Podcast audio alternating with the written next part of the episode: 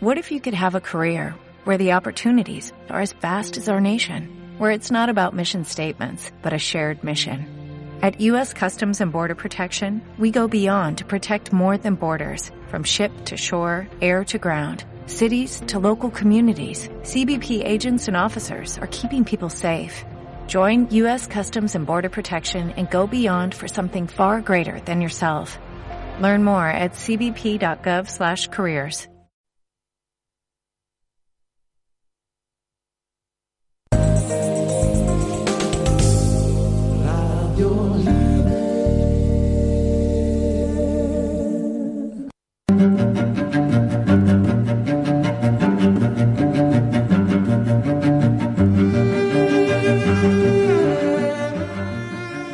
Aquí comienza Radio y Hacking.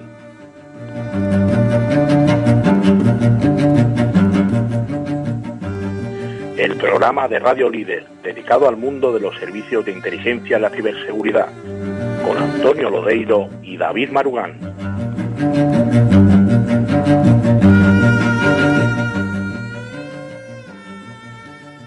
Pues efectivamente, una semana más, bueno, quincenalmente que estamos con ustedes. Este es nuestro segundo programa y estamos encantados. Les habla, por supuesto, como acaba de decir nuestro presentador, eh, Antonio Lodeiro, y está con nosotros, por supuesto, David Marugán. Buenas tardes, David. Hola, buenas tardes, Antonio, y a todos los oyentes. Hablando, hablando de oyentes, efectivamente, eh, eh, no le salude, no salude a los oyentes, cosa que suelo hacer porque eh, se, se, me ha ocurrido y creo que eh, a ti también que deberíamos, deberíamos dar un enorme agradecimiento a los oyentes por la, por cómo han recibido el programa y la cantidad de gente que se ha puesto en contacto con nosotros, ¿verdad, David? Sí, efectivamente, ha tenido una gran acogida y es muy de agradecer y además, bueno, tanto en redes sociales como, como en contactos eh, que han tenido personalmente con nosotros, a, bueno, pues agradecerles la gran acogida y eso nos pone el listón muy alto y, y bueno, eh, tenemos que seguir mejorando. Es, esa es la idea, David. Solo, solo nos queda mejorar. Es nuestro deber para con los oyentes y sobre todo, como bien dices tú, después de esa, la verdad, casi emocionante acogida, porque aquí también, en la sede central aquí en Coruña, hemos recibido, pero bastantes llamadas de oyentes, oyentes habituales que son, bueno, bueno, pues los seguidores de nuestros informativos y de nuestras tertulias y de los programas deportivos, dice, caramba, ¿qué programa? Pues, en fin, eh, maravilloso, David. O sea que debemos esforzarnos, como bien tú dices. Oye, eh, esta mañana, esta mañana estaba leyendo, eh, vamos a comentar un par de noticias, si te parece, antes de, bueno, quizá antes de empezar, un poco, un pequeño sumario. Vamos a comentar eso, unas noticias, como decíamos. Después nos quedaban un par de flecos de la conversación con nuestro invitado anterior, con Ignacio, sobre los servicios de inteligencia. Hoy vamos a hablar de la coordinación de los servicios y de la fiscalización de los servicios, eh, que yo creo que era justo lo que nos quedaba de la conversación anterior. Y luego tenemos un invitado muy, muy, muy especial, que ayer estuvo en el Senado, en el Senado de la Nación, pues hablando de la transformación digital eh, el coronel Fernando Acero, que nos hablará de ciberseguridad. Y luego tú y yo comentaremos un par de cosas sobre comunicaciones encubiertas. Creo que, en fin, mal está que yo lo diga, pero creo que es un programa, o a mí me parece, eh, absolutamente interesante. Y vamos, como te decía, con las noticias. Estaba leyendo, ya te digo, esta mañana el ciberataque a uno de los mayores oleoductos de los Estados Unidos, que ha obligado a parar toda la infraestructura durante días y ha provocado una, una eh, espantada, eh, eh, vamos, digna de la guerra de los mundos de Orson Welles, David. Sí, efectivamente, efectivamente ha habido un ciberataque que se, se, comenzó el jueves 6 de mayo aproximadamente y bueno, afectó a la empresa Colonial Pipeline, que, que es una, una, importantísima empresa que, que lo que hace es bueno, pues proveer de combustibles a través de oleoductos de costa a costa en Estados Unidos y, bueno, sufrió un ataque de malware. Eh, lo, por lo que parece que es un, un, grupo de ransomware de los que ya son tan famosos en los últimos tiempos, eh, DarkSide, y parece que bueno pues que tuvo unas repercusiones importantes. Eh, Colonial dijo que, que, iba a bueno que iba a paralizar su sistema de información por precaución por seguridad. E incluso Joe Biden el presidente de Estados Unidos el pasado domingo tuvo que, intervenir. Y bueno pues si bien no culpó directamente a, Rusia sí dijo que bueno que sus servicios de inteligencia habían trajeado, digamos, habían localizado que podría estar en, este país, el grupo de cibercriminales y que, bueno, que se lo tomara en serio y que si bien no podía culpar, por supuesto, al gobierno, al gobierno ruso, pero sí que, bueno, que, intentara controlar este tipo de, cuestiones, ¿no? Es siempre el problema de la atribución, ¿no? La gente que trabaja en ciberseguridad sabe mucho de esto, ¿no? como dijo, muy complicado. sí, como dijo eh, el propio presidente Biden, eh, eh, bueno, Moscú tiene cierta responsabilidad de lidiar con esto. Quiero decir que no quiso señalar de una manera directa a, Putin y al gobierno eh, de Rusia, pero, en fin, Darside. Hay, hay una cosa que me llama la atención muchísimo. estos nombres, no quisiera trivializar, por supuesto, la importancia de lo que estamos hablando, pero me hace muchísima gracia estos nombres, un poco, por decirlo castizamente, tan peliculeros como Darkseid y eh, cosas de estas, ¿no? ¿Es habitual este tipo de cosas? Bueno, sí, también eh, hay nombres que son puestos por las compañías que destapan a estos grupos. muchas, a veces tampoco es que el grupo se autodenomine, que en este caso sí, pero hay veces que el grupo se le llama de una forma que, se le impone por parte de la compañía o el investigador que lo descubre o por la propia comunidad o incluso hay algunos grupos que tienen varios nombres también. O sea, esto es, habitual. Bueno, lo, en consecuencia, o para terminar, eh, por lo menos esta noticia, en fin, que Colonial, eh, la compañía operadora, ha pagado cinco millones de dólares, que no le ha quedado otra, por lo que parece, ¿no? Eso, eso dicen los medios, que ha llegado a pagar el, rescate que pedían de aproximadamente 5 millones de dólares aunque bueno, pues bueno, esto también puede implicar eh, puede implicar temas legales, ¿no? A la hora de pagar como, como es un rescate físico, hay, hay políticas en ciertos países en los que y ciertas compañías que tienen políticas de no pagar el rescate o, de pagarlo y así contribuir de alguna forma también a alimentar estos grupos. Es que es una decisión muy complicada. obviamente. Hablaremos con Fernando Acero de estos problemas eh, en el sentido de que ya ves el pánico. Eh, antes mencionaba un poco lo de la guerra de los mundos, pero bueno, ha, sido, yo he visto eh, imágenes de las colas en las 25.000 gasolineras desabastecidas de golpe. O sea, ha sido una auténtica locura, lo cual, eh, bueno, probablemente demuestre la debilidad del sistema ante este tipo de ataques. Pero bueno, creo que como luego vamos a hablar con Fernando Acero, que sabe mucho de esto, eh, pues casi lo, justo lo aplazamos unos minutos en el programa. ¿Qué, qué más noticias tenemos, David? Bueno, pues hay una muy reciente de hace apenas 24 horas que es que es que bueno ha habido un ataque también contra el sistema de salud público en Irlanda que ha, provocado ¿no? también la, el bloqueo ¿no? de, sus servidores informáticos eh, tras un ciberataque que parece de ransomware también. No, se no, no hay mucho más datos. Eh, parece que el objetivo pues, de los hackers podría ser en un primer momento el robo o secuestro de información, pero bueno, por seguridad eh, han parado los sistemas, ha habido algunos retrasos en citas médicas y bueno, pues también un, como se suele decir, un caraján. ¿eh? Entonces, de, momento no, no, no, sabemos mucho más porque ya digo, es una noticia muy reciente y que hay que tomar con, precaución porque todavía no sabemos eh, cuál es el alcance real del, del ataque. Sí, bueno, eh, como hablábamos la semana pasada de nuestro sistema, bueno, los hospitales eh, públicos españoles también parece que están bajo asedio de alguna manera. Hablábamos en, eh, el programa anterior del SEPE y bueno, volvemos a lo de siempre, la extraordinaria debilidad de un sistema cada vez más digitalizado que, en fin, tiene, digamos, fisuras por todos lados. De ahí la importancia evidente de la ciberseguridad, evidentemente, ¿no, David? Sí, efectivamente, la, ciberseguridad eh, al final pagas de una forma o de otra, ¿no? Eh, el, no invertir en, prevención, pues a veces supone tener que pagar a un grupo criminal o, afrontar unas pérdidas eh, económicas y reputacionales muy, muy graves, ¿no? Entonces, esto es lo que se suele decir siempre, no es un gasto, es una, una inversión importantísima y que, es inevitable, ¿no? Y esto lo, deja al descubierto, ¿no? Que, es así. También es cierto que, no es fácil, también las empresas tienen una superficie de ataque cada vez más grande cada vez hay más dispositivos en, Internet conectados, etcétera. O sea, que también es, es difícil, no, no, es, no es del todo fácil. Pues como decíamos en el sumario, eh, es el momento de continuar nuestra conversación con Ignacio. Así que eh, nos ponemos en contacto con él y ya vamos.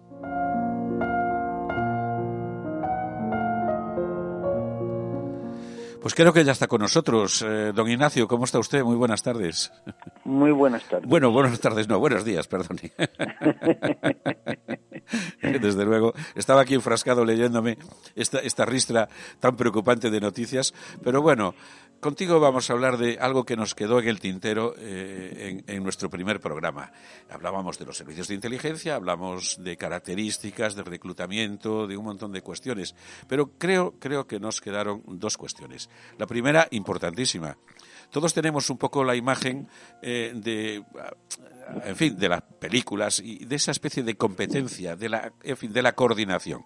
Todos los países tienen más de uno, más de dos e incluso más de cinco y más de seis servicios de inteligencia distintos, internos.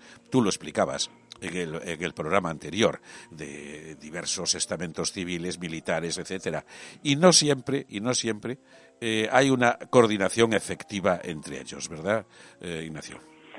Bueno, pues nunca es eh, lo suficientemente perfecta, porque por casi por construcción, pues eh, los diversos servicios de inteligencia de cualquier país, pues rivalizan eh, por ser los más importantes para el país, para obtener un presupuesto más saneado e incluso pues para que los líderes coyunturales de los diversos servicios tengan mayor o menor prestigio y mejor o peor carrera política o militar posterior. Pero en todo caso, eso me imagino que habrá que controlarlo mucho porque supongo que a veces, yo no sé por qué se me ha venido a la cabeza lo del 11S en Estados Unidos, ¿no? Eh, pero, pero puede ir y, muy, y mucho en detrimento de la seguridad de, de un país, ¿no? Pues es que es que naturalmente eh, eso eso ocurre cuando los diversos servicios de inteligencia empiezan a hacer eh, una guerra por su cuenta y dar más prioridad a su imagen pública o política eh, que a la efectividad de su gestión, pues se cometen errores bastante garrafales. Eh, también eh, hay una pregunta que sí, eh, en, España que no sé exactamente cuántos, cuántos servicios de inteligencia tenemos en España. Bueno, pues podríamos hablar al menos de tres servicios de inteligencia um, concretos, ¿no? Y después algunos apéndices de estos servicios de, de, inteligencia. Vamos, el, el servicio de inteligencia estatal per se en España es el Centro Nacional de Inteligencia, pero naturalmente hay un uh, servicio de inteligencia militar más reciente, con cierta todavía mm, inmadurez, que es el eh, CIFAS, y después está el uh, CIGO, que es el Centro de Inteligencia contra el Crimen Organizado. CIFAS, perdona, CIFAS entiendo, Centro de Inteligencia de las Fuerzas Armadas, supongo, ¿no? Exactamente, Centro de Inteligencia de las Fuerzas. Eh. Ah, y crimen organizado, muy necesario, me imagino. Sí, ahora mismo. Y, y, es el CIGO es un poco un compendio de, de el servicio de inteligencia policial uh, que también existe y, y, y el uh, el, CNI para cuestiones eh, que sean de, eh, de tipo criminal, no tanto de tipo político estatal. Pues eh, esto es un poco el, el, primer repaso. En España, ¿cómo va el nivel de coordinación, por cierto? Pues el nivel de coordinación siempre es un poco deficitario en cualquier país del mundo. ¿eh? Porque por construcción el ser humano quiere destacar. y para destacar, pues se tiene que uh, muchas veces tratar de robarle las habichuelas a su vecino. y, y, eso ocurre, pero vamos, eh, ocurre en países como, como Estados Unidos, donde hay 17 o 18 uh, servicios de inteligencia diferentes. Pues eso... Entonces, eh, sí, lo que, lo que exige cuando hay un número alto de servicios de inteligencia diferentes, y hay países, la, la República Federativa de Rusia también los tiene, y eh, la, la, República Popular China también los tiene, es crear un organismo de coordinación mínimo mm. para que incluso esas rivalidades que son bastante lógicas no se salgan de un margen, digamos, sensato sin, eh, vamos, sin pensar en que el perfil de los miembros de estos servicios mm, son diferentes probablemente o haya muchas diferencias y que tendrán culturas y formas de trabajar y, formaciones incluso distintas, ¿no? Pues sí, es, es así. O sea, el problema es la cultura, eh, digamos, laboral de cada cada uno de estos servicios que hemos mencionado y el, como en un servicio que es, básicamente policial, se pasa a formar parte del, componente de inteligencia de, ese cuerpo, ¿no? Ah, exige una transición bastante eh, lenta y después una formación muy concreta durante un periodo de tiempo bastante importante. Pues es el turno de mi buen compañero y amigo David Marugán para plantearte la segunda cuestión que se nos había quedado. Muy bien. Un placer, Ignacio, volverte a, saludar. igualmente, David. Yo, tengo una curiosidad, dado que, los análisis de inteligencia pues, eh, son, principalmente usados para, que un jefe de Estado o un decisor político eh, pues actúe de determinada manera, eh, ¿cuál es la traducción que se hace? Es decir, ¿cómo, ¿cómo se le cuenta a este decisor tan, tan importante, que al final no deja de ser pues, una persona o una representación de, del gobierno, ¿cómo, ¿cómo, se le suele contar? ¿Cómo se le traduce ese lenguaje profesional que puede dar lugar a, interpretaciones erróneas o, a imprecisiones? ¿Cómo eh, tiene asesores o, cuál es el cuerpo que, le rodea eh, de asesores para, para poder hacer esta, esta traducción? ¿no? Bueno, vamos a ver. Eh, en general, eh, ya de por sí un análisis de inteligencia tiene que ser enormemente aséptico, enormemente concreto y no puede inventar cosas. Es decir, esto es lo que hay y no hace más recomendaciones ni menos recomendaciones. Quien lo interpreta debería tener también un entrenamiento para leer este tipo de documentos, que son mm, eh, un, lo que llamamos un decisor político, no tiene ni el tiempo ni la paciencia para leer más allá de tres páginas sobre un asunto complejísimo. Con lo cual... La ciberseguridad se, llama resumen ejecutivo, ¿no? Eh, sí, pero, pero es, que, es que normalmente el resumen ejecutivo en un, examen, en un eh, análisis de inteligencia no es lo sustancial, tiene que leer la página y media o dos páginas y media que le están ofreciendo. Como eso se ha demostrado que es prácticamente utópico, pues en eh, muchos países el decisor, es decir, el que tiene que tomar una decisión política sobre eh, ese tema o otros temas, tiene sus lectores previos que le hacen un resumen súper concreto de lo único que es importante para él en la toma de decisión. ¿Eso qué implica? Implica que esos lectores previos a la lectura del decisor tienen que también tener conocimiento de inteligencia. Si no, su interpretación puede ser mm, errónea y bastante distorsionante de lo que el análisis de inteligencia ah, pretendía. ¿no? Eh, hay países que lo tienen de forma sistemática, otros que no lo tienen y otros que hay épocas que lo tienen y otros que no lo tienen. Y de ahí, pues... Eh, sí, sí disculpa, Ignacio. Entiendo que provienen de los servicios de inteligencia para tener esta Normalmente provienen de los servicios de inteligencia. ¿eh? Porque digamos que se hablan el mismo lenguaje en las dos partes, los analistas iniciales y los lectores de ese análisis. Como entienden, digamos, eh, el mismo idioma, son capaces de sintetizar al máximo aquello que puede ser digerido por el decisor. Pues eh, hay otra, ya para terminar con esta conversación, tan interesante. Por otra parte, eh, hablábamos de los mecanismos de control. ¿Quién y cómo y quién y cómo fiscaliza la actividad, la actividad tanto del trabajo de los análisis, del trabajo de campo, pero también la eh, actividad económica. En fin, los servicios de inteligencia tienen un presupuesto que tienen que gastarse y supongo que como, como el poder político eh, estamos hablando, obviamente, del nivel de país democrático.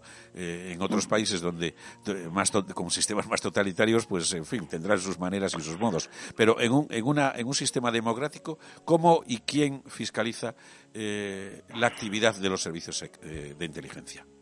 Bueno, en principio, cada país organiza ese control de una forma ah, diferente. Y además no es lo mismo controlar tres servicios de inteligencia que 17, con lo cual los mecanismos se, se complican de una forma asombrosa. Vamos, eh, fijándonos en el aspecto de los servicios de inteligencia español.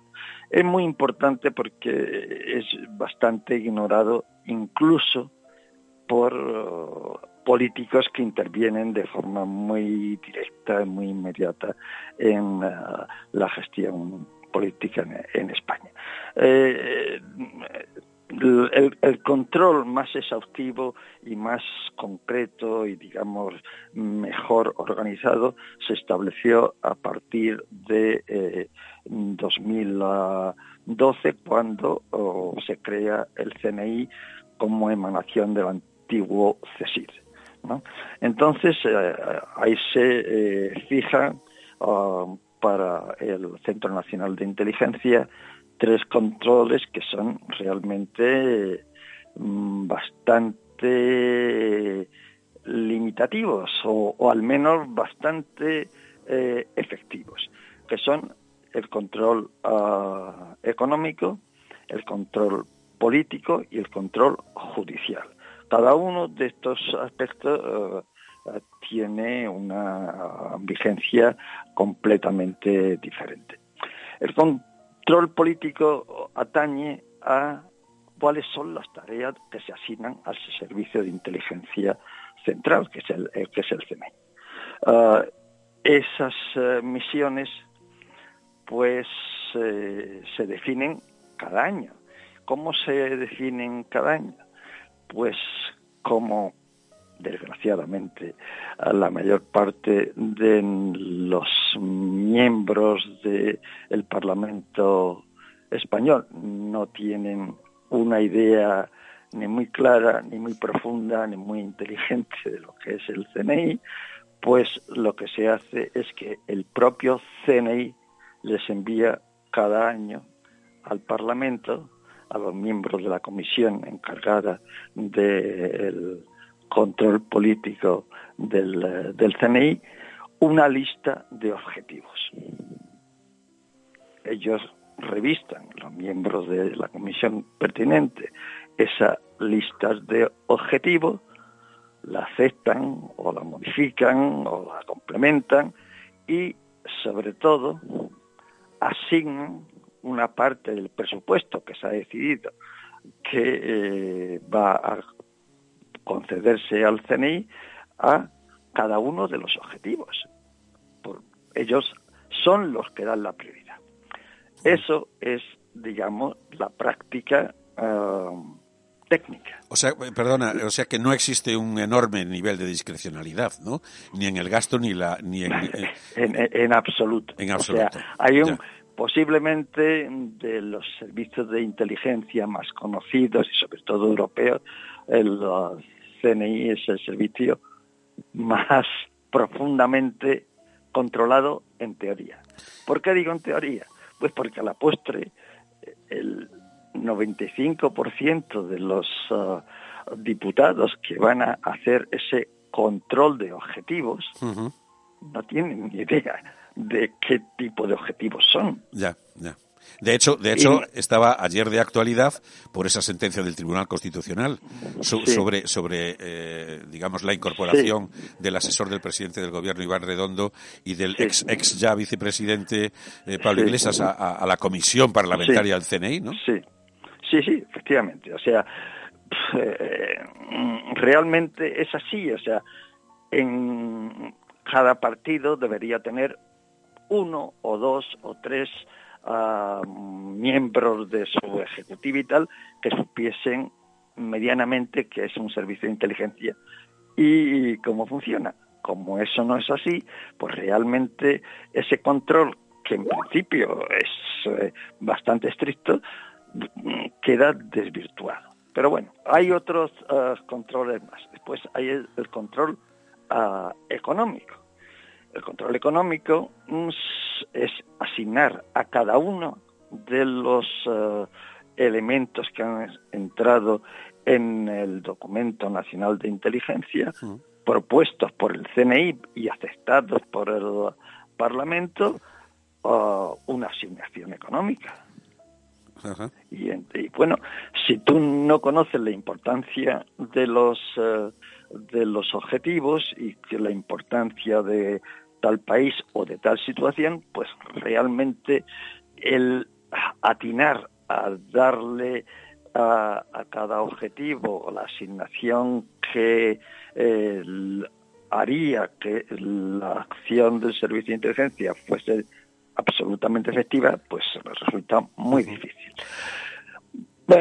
Y después hay eh, un control judicial, que es realmente quizá uno de los elementos más importantes de los controles que se hace con, con el Centro Nacional de Inteligencia y que es un poco inédito en, en, en, países de la Unión Europea, por supuesto, en los grandes países eso casi no existe o se hace de otra forma.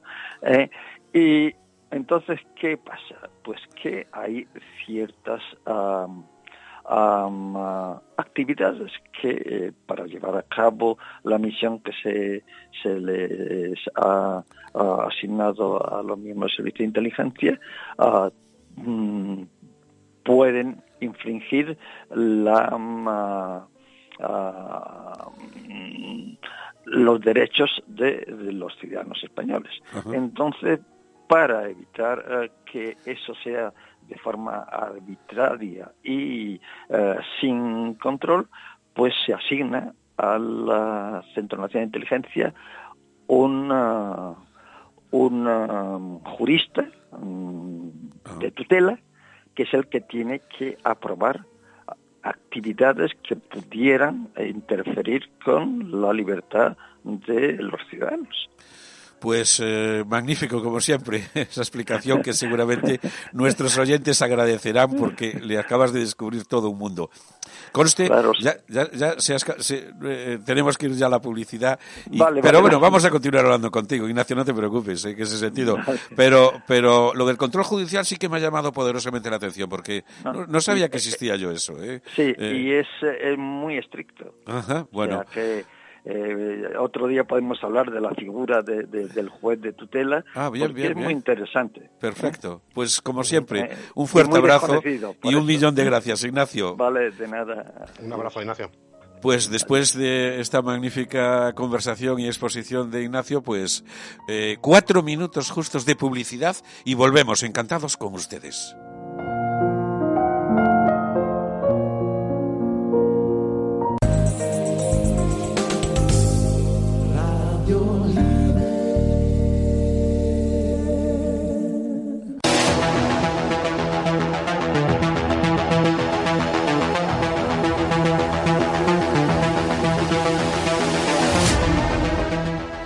Pues es el momento, tal como les habíamos dicho en el sumario, de hablar de ciberseguridad y con una persona, vamos, eh, puntera absolutamente en este campo, con Fernando Acero. Pero casi, casi prefiero, como David eh, también es sobre todo tu campo, casi prefiero que lo eh, presentes tú. David, adelante. Muy bien, pues tenemos el placer de tener con nosotros a Coronel Reserva, eh, Fernando Antonio Acero Martín. Fernando es miembro de la 37 promoción de la Academia General del Aire, obtuvo el despacho de teniente en 1985 y durante los casi 40 años de vida profesional en las Fuerzas Armadas ha hecho de todo. Ha sido paracaidista, piloto militar, piloto civil, profesor de vuelo, especialista en transmisiones, criptografía, inteligencia, logística, forense digital y ciberdefensa. Y sus últimos destinos han sido como jefe de operaciones de, ciberdefensa y posteriormente como director de ciberdefensa en el Ejército del Aire. Desde 2020 está en la empresa privada y es CISO, responsable de ciberseguridad en el grupo OESIA. Un placer, eh, Fernando, tenerte por aquí. Buenas tardes, igualmente todo un honor. Muchas gracias. Un honor sobre todo para nosotros, Fernando. Por cierto, eh, he visto eh, en algún sitio, eh, tú me habías comentado que estabas en ello, de que ayer te invitaron en el Senado a dar, pues, una, a exponer delante de una ponencia o una comisión, no sé, ahora nos lo vas a explicar, sobre eh, ciberseguridad en el sentido de, bueno, la transformación digital de nuestro país, que obviamente, y de eso vamos a hablar largo y tendido eh, eh, en estos minutos, de ciberseguridad, pero el, el riesgo que implica una transformación digital masiva en nuestro país, ¿no? Sí, bueno, eh, estamos en una encrucijada porque realmente la transformación digital es necesaria para salir de la pandemia. Hay que optimizar los procesos a todos los niveles, tanto a nivel de empresa como a nivel de administración pública. Hay que automatizar lo que no aporta valor y hay que sistematizar lo que sí aporta valor a las organizaciones y bueno, pues tuve, tuve la, la gran satisfacción y el honor de, de, ser invitado al Senado para hablar de ciberseguridad en la Comisión de Transformación Digital en las Administraciones Públicas.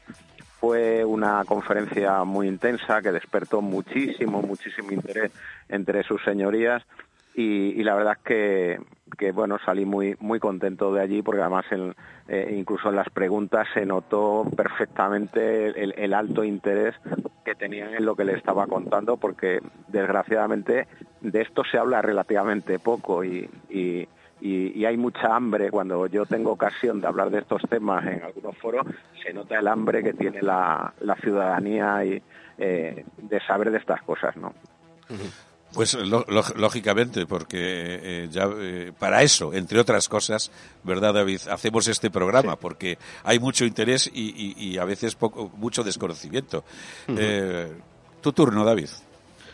Fernando, la situación que, tenemos, como hemos estado viendo en las noticias que hemos comentado, hemos visto hace poco tiempo SEPE, ayuntamientos, ministerios, empresas, además de, hasta de alto nivel de, de seguridad, oleoductos en este caso, pues, instalaciones nucleares, como por ejemplo Natanz, que bueno, en julio de 2020 ya sufrió otro ataque y ahora ha tenido un sabotaje que no es cibernético, parece que no es ciber, pero, pero bueno, ¿qué, crees que esto va a ir a peor o por qué, está ocurriendo? Bueno, eh, que va a ir a peor, desgraciadamente mm, estoy convencido que va a ser así. Va a ir a peor porque las condiciones lo permiten. En primer lugar, eh, no se está, no se están tomando medidas más allá que de protección eh, y tenemos que ser más proactivos, por ejemplo, a la hora de intercambiar la información de los ciberataques para que todo el mundo se pueda proteger. Sin embargo, esa información de ciberataque no llega y además algunas organizaciones, aunque le llegase, son muy pequeñas, son ayuntamientos, son diputaciones, son empresas pymes que no tienen medio ni personal adecuado para interpretar ese, tipo de información y protegerse de ello. La estadística del CCN en las administraciones públicas ha sido siempre en incremento. Cada vez nos digitalizamos más. España es una de las de las de los países más, más digitalizados de Europa y eso tiene su coste. No cabe Y, una, pregunta, se, está hablando mucho de, la doble extorsión en los ataques de, secuestro de datos. ¿A qué se refiere este, este término para que el oyente medio entienda qué, es la doble extorsión en los ataques de secuestro de datos o de ransomware? Sí, eso, eso es que hasta hace un año un poquito más de un año la recomendación que dábamos los expertos en el tema este era hacer copias de seguridad de la información y la gente las hacía, tenía copias de seguridad, entonces cuando les secuestraban los datos, se los cifraban y no podían acceder a ellos, pues lo único que tenían que hacer es restaurarlos desde una copia de seguridad. Ahora los atacantes primero los roban y luego los secuestran, de manera que si tú no pagas, los publican o los venden. Y claro, eso hace muchísimo daño. Si son datos personales, son, son datos de I más D de empresa, es, es, demoledor. lo, hemos visto hace muy poco, además. ¿Y por qué crees que cuesta tanto comprender los riesgos, tanto a usuarios como, como a algunas, algunas empresas que todavía parece no, no están al tanto de estos riesgos?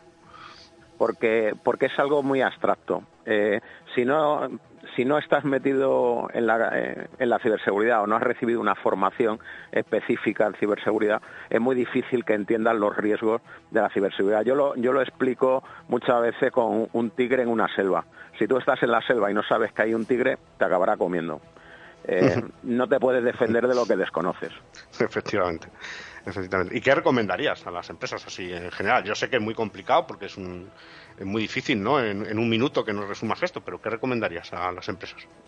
Bueno, yo tengo, yo sigo una metodología muy simple que se llama ABCDE y básicamente es la A de actualizar, la B de bastionar, es decir, dar una configuración de seguridad adecuada a los sistemas, la C es concienciar, pero concienciar en tres vertientes, o sea, sensibilizar hacia el problema, eh, otorgar unas capacidades digitales, o sea, unas capacidades que permitan unas habilidades digitales al personal y luego entrenarle en esas capacidades. Luego, una defensa activa, que es lo que decía yo anteriormente, intercambiar información de ataques para que todos nos podamos defender y finalmente extender la seguridad a todo el perímetro. Y esto tiene una, una explicación por el teletrabajo. Ahora mismo las organizaciones, las empresas, tienen muchísima información muy sensible para la empresa que está en casa de los empleados en un portátil. Y en su casa el empleado no tiene la seguridad que tiene dentro de la sede de la empresa. Efectivamente. Muy bien, Antonio, no sé. Sí, sí, sí, eh, no, tengo, tengo un par de preguntas que hacer, por supuesto. Lo que pasa estaba totalmente, eh, eh, en fin, eh, ¿cómo lo has? Fernando, a mí me da la sensación de que no, no entendemos o no somos conscientes, de verdad, tanto los usuarios como probablemente las empresas, de los riesgos que estamos corriendo, los riesgos reales que estamos corriendo. Y hablábamos antes del ataque de Darkseid al oleoducto de Colonial, por ejemplo, que somos tremendamente vulnerables y parece que no nos damos cuenta, ¿no? Bueno, eh, la situación nos favorece. Ahí, cuando he dicho antes de mi metodología, la A de actualización ya es un drama para muchas organizaciones. ¿Por qué? Porque muchas organizaciones se digitalizan y no, no son conscientes de que esa digitalización, o sea, cuanto más digitaliza, más dependencia digital y cuanto más dependencia, más vulnerable. Eh, o sea, eso está, está claro. No es lo mismo un, un ciberataque a un comercio físico que a un comercio digital, ¿vale? O sea, mm. está, está claro porque no, no se le para el negocio seguramente al comercio físico, pero al digital, por supuesto. Mm. por ejemplo, nada más que la actualización, un dato, eh, la versión más, más empresarial que tiene, eh, por ejemplo, Microsoft, que es el Windows 10 LTSC, tenía un ciclo de vida de 10 años y ahora se lo han reducido a 5 años. eso implica un gasto un mantenimiento y un problema para las empresas y para las organizaciones, administraciones públicas que no se lo pueden permitir. Por ejemplo, el ataque del SEPE se dice que ha sido por una, una página web que no tenían actualizada y por ahí han entrado. Eso, eso me lleva a algo que a mí, mm, ya he visto documentales, que es, ya, ya no en, en, la digitalización, sino en general, que es el famoso asunto de la obsolescencia, ¿no? Que, que, yo, que yo creo que, vamos, la obsolescencia programada, que yo creo que es un término que ya ha adquirido carta de naturaleza casi en la, en la sociología de la, de la sociedad digital, ¿no? En ese sentido. Eh, mm, no hay normativas, esto, esto queda a la discreción de las empresas, en fin, porque mm, todos podemos recordar aquello de, anda, si antes mi nevera o, mi televisor duraba 15 años y ahora dura 3, eh, pero eso ya con los aparatos y las continuas, lo que hizo el punto A, actualizaciones, que a veces sacan cosas que dices tú, caramba, pero que esto qué rápido va, ¿no? Sí. Bueno, voy a ponerlo en un ejemplo sencillo para que todo el mundo lo entienda, que es algo que tenemos en el bolsillo toda la, todas las personas. El teléfono móvil. Eh, el teléfono móvil se ha convertido en la llave de nuestra vida. ¿Por qué? Porque lo usamos con nuestra, con todo lo que es eh, sistemas de salud para para medirnos la tensión. Tenemos un aparatito que se conecta al teléfono al, reloj inteligente, al coche. Mi coche se conecta a mi teléfono móvil para un montón de cosas. convertido para, para entrar al banco. Es la llave de nuestra vida y, hay, un montón de cosas muy sensibles y muy importantes para nosotros. Y cuando compramos un teléfono móvil, no nos damos cuenta que si los compramos nada más salir al mercado ese modelo, lo mismo tenemos solo cuatro años de vida, o sea, de, actualizaciones de seguridad. Entonces ahora la, la, la Comisión Europea eh, ha, han aprobado en Europa han aprobado una directiva que dice que hay que tener repuestos de los móviles 10 años. Batería, 10 años me tiene que garantizar. ¿Y de qué me sirve la batería si el teléfono ya no me lo actualizan y no es seguro? ese es el problema. Es un problema de, ciberseguridad, al final. Efectivamente. Todavía no comprendemos que los sistemas son IT, tienen una parte de tecnología de la información y una parte OT, una parte que es física. Si no, si no contemplamos las cosas en paralelo, tenemos un serio problema. Eso sin contar la cantidad de dispositivos eh, llamados IoT que, se van a conectar en nuestras casas en los próximos años, que ya están conectados, pero que se van a conectar mucho más. Y a mí me da miedo el día, lo, lo he comentado alguna vez en Twitter, en mi cuenta de Twitter, que me da miedo el día en el que no puedas elegir, elegir eh, comprar una cafetera sin conexión a Internet. Que eso a mí me da miedo realmente, no, no poder prescindir de, una conexión a Internet con todo. Eh, el 5G va a ser el revulsivo. Cuando le podamos dar una IP a cada dispositivo, y tengamos las tarjetas las tarjetas virtuales que no sea necesario tener una tarjeta SIM física una SIM virtual esto va a ser la feria.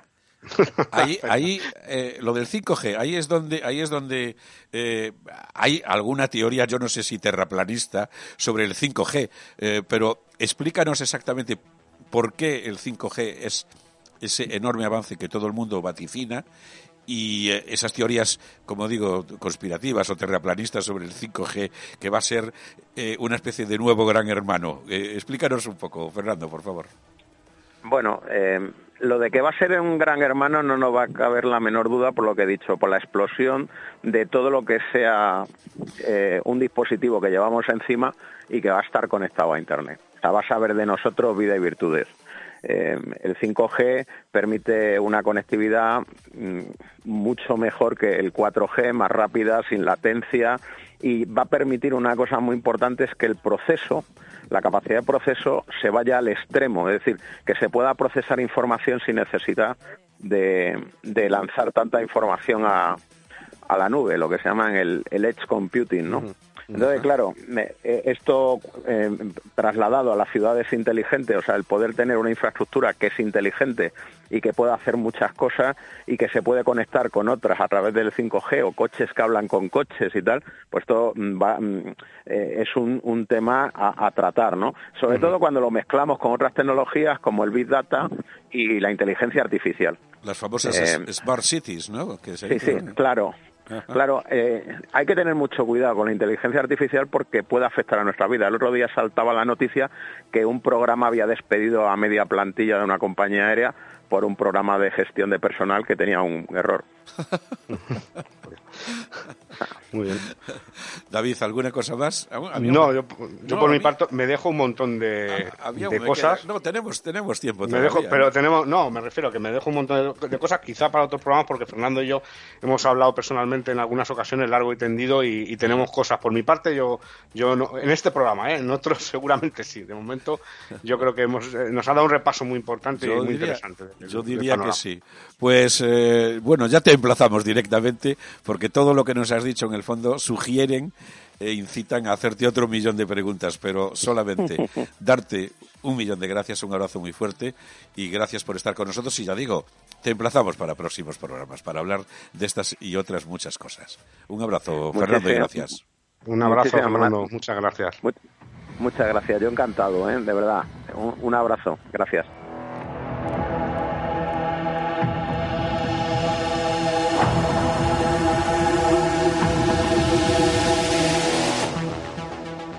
Bueno, ha sido eh, intenso, ¿eh, David? ¿Verdad? Sí, sí, sí, muy intenso.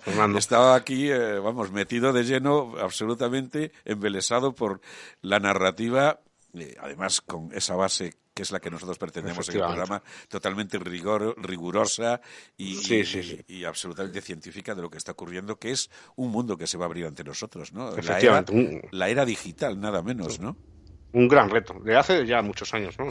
No, no, nuevo, pero va, va, a ser, como decía Fernando, una explosión en, los próximos tiempos. Alguien, alguien decía el otro día, eh, hablaba de grandes hitos históricos y decía, bueno, lo de la rueda y el fuego, por descontado, eh, mm. la, brújula, pero también la imprenta, sobre todo, hablaba de la imprenta y luego hablaba de la, eh, de la, revolución industrial, ¿no? Digo porque uno de los impactos que creo que puede tener extraordinarios, y lo está teniendo, la era digital es en, el mercado laboral y, las condiciones de trabajo, ¿no? tanto físicas como de todo tipo, la formación de los, de los trabajadores de todo tipo. Sí, sí, sí, efectivamente, así es. Bueno, pues después de esta interesante eh, conversación, que como digo, continuaremos, pues eh, ah, habíamos quedado tú y yo de hablar de comunicaciones encubiertas, nada más y nada menos, ¿verdad? Algo en lo que eh, tú también tienes un amplio conocimiento hablando de estas cuestiones, como primero, bueno, explícanos tú, porque ahora es una conversación, pero tú llevas, tú llevas básicamente el peso y la voz cantante. Eh, yo hay dos conceptos que tengo eh, sobre comunicaciones encubiertas, que uno es la, manera de comunicarse en, temas de servicio de inteligencia, pero que se reduce a una expresión que yo te he oído a ti y que creo que puede ilustrar bien a los oyentes, que es el problema del prisionero, ¿no? El, dilema del prisionero. El dilema, perdón, el dilema del prisionero. Eh, eh, básicamente, esto se trata en, trabajos que he hecho sobre el término COFCOM, que son comunicaciones encubiertas en, castellano, y que es un término de origen militar o que, está muy relacionado con, lo militar, y que se trata de ocultar una comunicación a, posibles observadores. Es decir, no es tanto aplicar de medidas de seguridad, de cifrado, por ejemplo, que se puede hacer, lo principal, eh, la principal diferencia con otro tipo de comunicaciones de tipo secreto o, oculto es que trata de ocultar la propia asistencia de la comunicación. Por ejemplo, mm. en el reclutamiento de agentes que, pueden tener acceso a determinada información con mucho valor, no, no, tendría ningún valor si no tenemos un sistema seguro de intercambio de información, que de hecho el momento del intercambio es el momento más vulnerable. Entonces el dilema del prisionero es un poco cómo puedo pasar, por ejemplo, a la celda de mi compañero un mensaje a través de un carcelero sin que él mismo se, entere ¿no? de, que se está produciendo esa comunicación. Y ese es el, dilema que yo explico a veces. ¿no? Entonces estas premisas son aplicables a cualquier organización, no solo a servicio de inteligencia, a todo tipo de actividades encubiertas, clandestinas, células terroristas, insurgencia, eh, bueno, cualquier tipo de, organización que, requiera de, esta comunicación prácticamente invisible, ¿no? He estado echando un vistazo así a temas de comunicación cubierta, hay muchísimas. Bueno, como profano absoluto, una de las que más me ha llamado la atención es la famosa piedra falsa, ¿no? Sí. Porque bueno, una de las cosas que convendría aclarar para que los oyentes se centren en el tema de la comunicación es, eh, en fin, la, escena de toda la vida de dos personas en el eh, banco de un parque mm, con algo pegado debajo con cinta adhesiva que uno lo deja y otro lo recoge, por poner un ejemplo, ¿no? Sí, hay un, muchísimos métodos de, intercambio de información. Eh, desde las reuniones personales, por ejemplo, que, son visibles, obviamente, que implican eh, un contacto y son peligrosas, por tanto, hasta lo que tú dices, que son buzones muertos. esto se sigue utilizando. De hecho, las redes de, agentes ilegales eh, de procedencia rusa descubiertos en Estados Unidos recientemente utilizaban todavía este tipo de, buzones muertos o picas, por ejemplo, que las picas son unos artilugios que se pueden clavar en la tierra, digamos, hacen una especie de hueco eh, en la Tierra para poder ocultar dinero, códigos o cualquier otra cosa que alguien, después de una señal en algún sitio, después de un anuncio en prensa o cualquier otra cosa, recoja, cargue o descargue. ¿no? Puede cargar tanto el buzón como descargarlo. ¿no? Incluso medios de comunicación públicos. También hay mensajes encubiertos de alguna manera. En el desembarco de Normandía, por ejemplo, la BBC eh, pues tuvo una serie de canciones que, que dieron mensajes a la resistencia francesa de, que se iba a producir. Sí, recuerdo, recuerdo un documental o algo que era, bueno, eh, una especie, un, eh, poema de Jacques Prévert, me parece, o algo así, ¿no? Las hojas del otoño. De ah, de Verlaine. Eh. Sí, de Verlaine. Efectivamente. De, de, de, Paul Verlaine, efectivamente. Sí, son dos, dos fragmentos de poemas que uno que indicaban el inicio de, del desembarco, ¿no? Y, también les, les, decía que empezaran con las operaciones de sabotaje para apoyar este esta invasión. Efectivamente. Entonces, en próximo programa hablaremos ya específicamente eh, de, este, de estos tipos de comunicación porque son muy interesantes y también hay buzones muertos electrónicos, ya hay formas de comunicación a través de buzones, esteganografía. Eh, ¿Qué es eso? ¿Qué es la esteganografía? Bueno, es un sistema que también usaron, por cierto, esta red de agentes ilegales, que, se trata de ocultar información dentro de algo tan en apariencia inofensivo como puede ser una foto de una flor, por ejemplo. Y detrás, eh, digamos, utilizando ciertas técnicas, ocultar información que conociendo ciertas un claves, mensaje pues, encubierto en algo aparentemente normal, ¿no? Sí, Para que si quieres ocultar algo no hay nada mejor Ah. que enseñárselo a todo el mundo. Pues en, esto es... En plain, en plain sight, efectivamente, a plena vista, ¿no? Es la Eh, mejor Efectivamente. manera, Sí, y entonces se intercambiaban a través de, de imágenes que estaban incrustadas en anuncios y tal, se intercambiaban con ciertas claves y con programas específicos eh, diseñados para esto. eh, se intercambiaban inform- información oculta en fotos totalmente inofensivas en apariencia. Eso es. Y también hablaremos, supongo, de los famosos canales subliminales, Sí, sí, sí. Y de las estaciones de números, que ya avanzamos algo el primer programa, pero eh, es uno de los sistemas de, de comunicación también de los servicios de inteligencia. No tan encubierto, porque realmente sí se detecta, pero eh, es un sistema de comunicación. O de los paquetes de tabaco que había en la Guerra Fría, por ejemplo, de que al sacar un cigarrillo eh, se mandaba una ráfaga a tu controlador con información crítica, ¿no? ¿Cómo, cómo, A cómo? distancia. Sí, sí, sí, un, un SRAC, lo que se conoce como SRAC, es un sistema de comunicación de agente de corto alcance, el acrónimo. Esto es, por ejemplo, nosotros diseñamos hace un par de años por ahí con mi amigo Fernando, eh, diseñamos un paquete de tabaco falso que al sacar un cigarrillo lo que hace es mandar una ráfaga en unos milisegundos, una ráfaga de datos Bueno. muy, muy rápida a un supuesto controlador. De manera que si alguien te está contra inteligencia o alguien está encima de ti, lo único que va a ver es que te sacas un cigarrillo y te lo enciendes. ¿vale? Lo, que, lo que se produce detrás de esto es un envío de comunicación invisible, prácticamente. Ajá. ¿vale? Sí No- se puede no- detectar, pero, pero es, es muy complicado. No puedo, no puedo resistirme, eh, lo siento, a que me expliques y le expliques a los oyentes lo de la piedra falsa, que a mí es que me ha encantado, la verdad. Sí, sí, la, piedra falsa es, diseñamos una serie de piedras, esto es bastante conocido, que tienen un, tienen un hueco dentro, que son piedras que, que- se han horadado para que tener este hueco y, esconder información dentro, de manera que si tú la, pones en un entorno donde, en un contexto donde hay piedras de ese tipo, es muy complicado eh, que alguien detecte que esa piedra es falsa. Y de hecho hicimos la prueba en un reto que hicimos en una universidad madrileña, eh, en una de estas charlas eh, dejamos una piedra, se consiguió descubrir esta piedra pero se tarda bastante ¿eh? y nosotros dimos un terreno muy acotado porque si no puede ser casi imposible el averiguar qué piedra falsa y levantarla ¿no? y, y- y ver el mensaje que oculta ¿no? en el buzón muy complicado Absolutamente magnífico. Pero ya digo, como tantas otras cosas, estos eh, asuntos que tratamos aquí en, en Radio y Hacking, tanto tú como yo con nuestros maravillosos invitados, eh, dan para mucho y, y de, y de- y de mucho y de mucho vamos a hablar. Eh, Sí. Nada, una pequeña ráfaga musical y eh, es el momento de, bueno, yo le llamaría nuestra miscelánea cultural, series, películas, música, etcétera.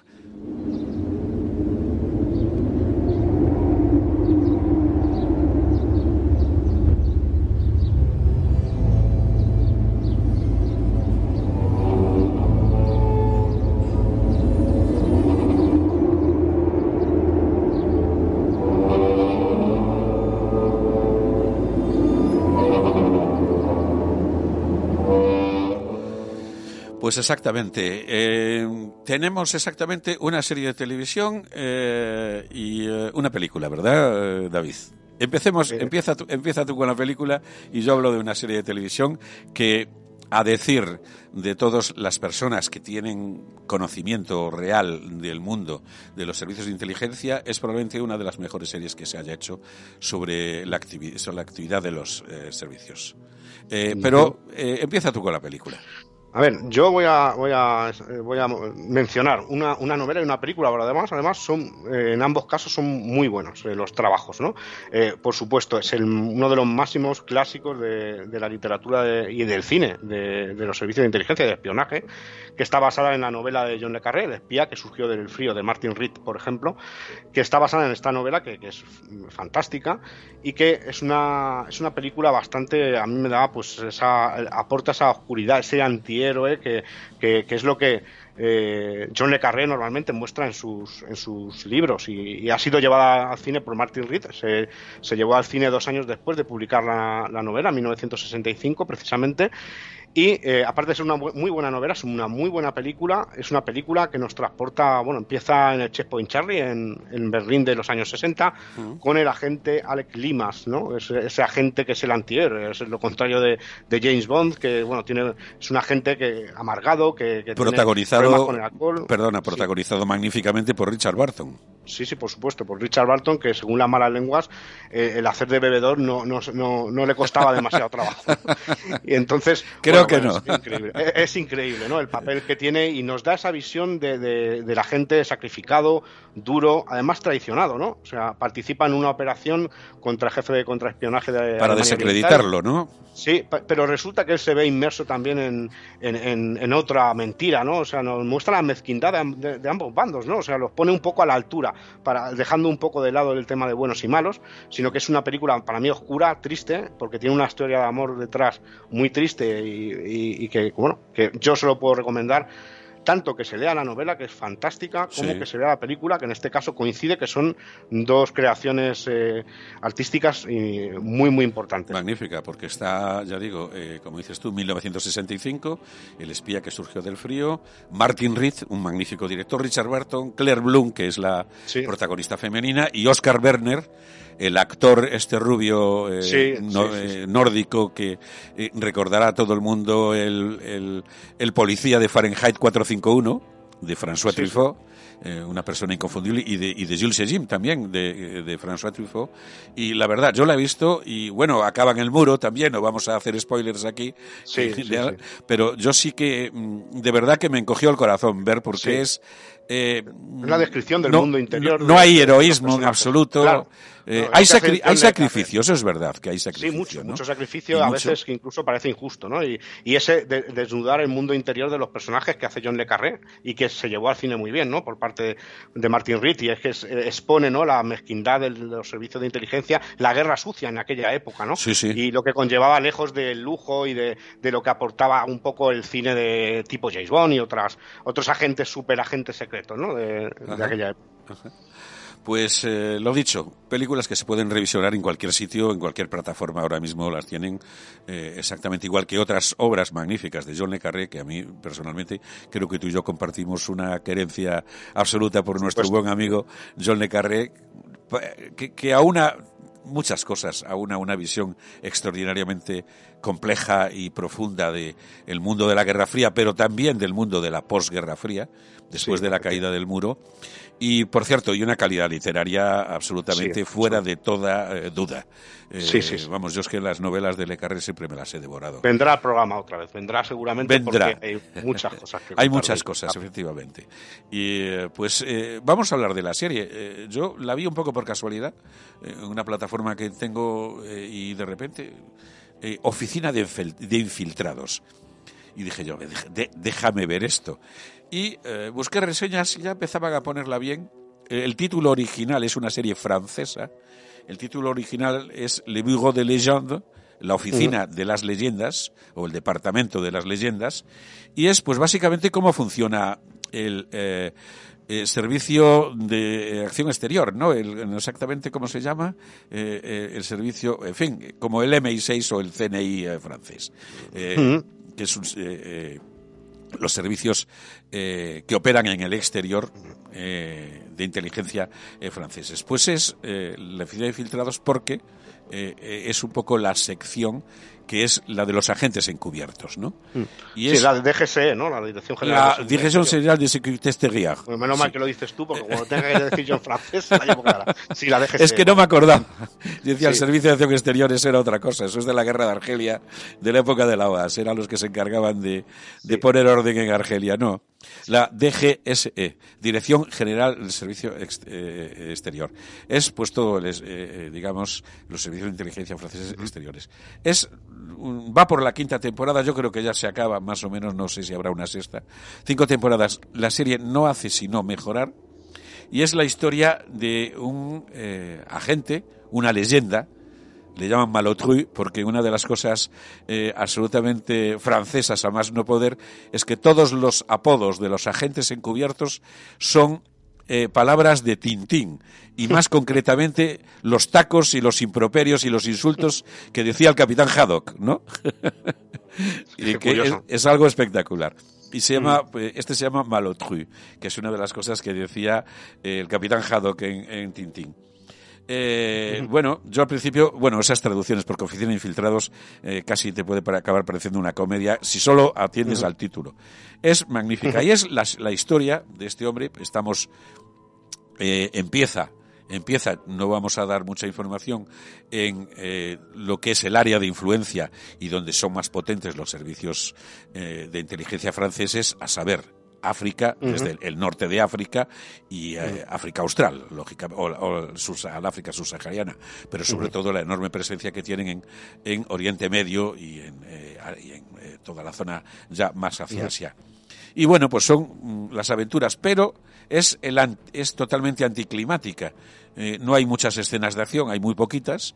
Eh, y sobre todo, y a mí me parece el gran valor de la serie, que se ve mm, lo que decía el otro día Ignacio en el anterior programa, del trabajo de oficina, de los analistas.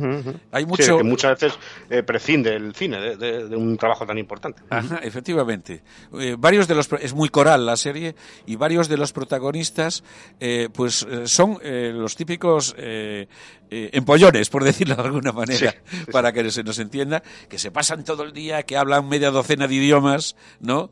Que se leen eh, miles de páginas de cosas, eh, que tienen en la cabeza gente súper inteligente con unos niveles de inteligencia superiores, que tienen en la cabeza las caras de eh, dirigentes de grupos terroristas, etcétera, etcétera.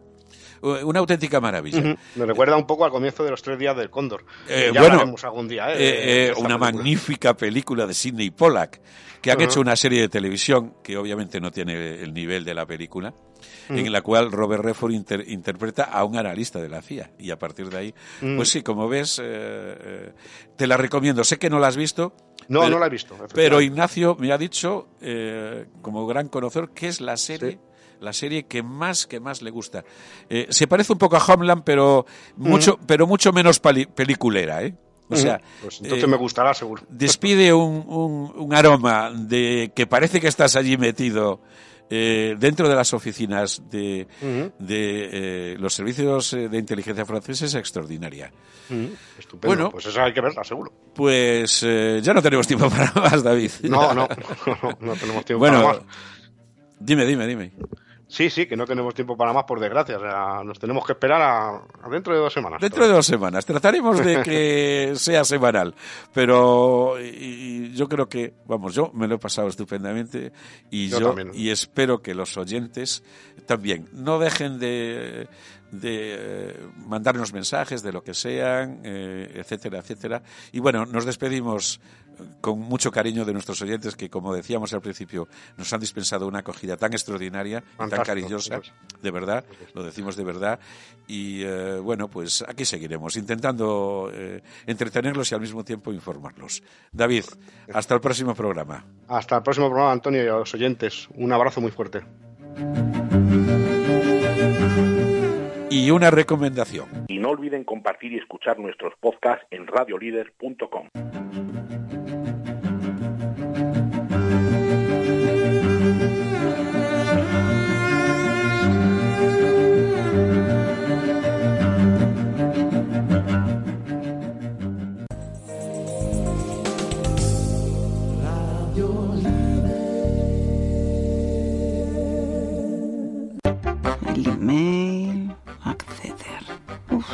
de José. ¿Gran promoción? Me encantan las ofertas. ¿Qué pasa? ¿Qué es esto? ¿Un virus? ¿Se ha colgado el ordenador? ¿Qué le pasa? ¡Ay! No funciona nada. No puede ser. No puede ser. ¡Ay!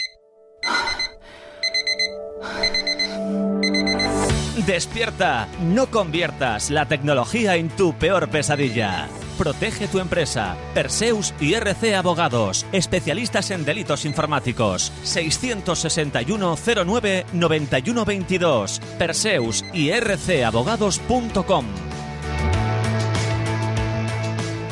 Dale más potencia a tu primavera con The Home Depot. Obtén una potencia similar a la de la gasolina para podar, recortar y soplar con el sistema OnePlus de 18 voltios de Ryobi desde solo 89 dólares. Potencia para podar un tercio de un acre con una carga.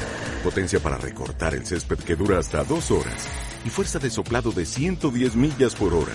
Todo con una batería intercambiable. Llévate el sistema inalámbrico OnePlus de 18 voltios de Ryobi. Solo en The Home Depot. Haces más. Logras más.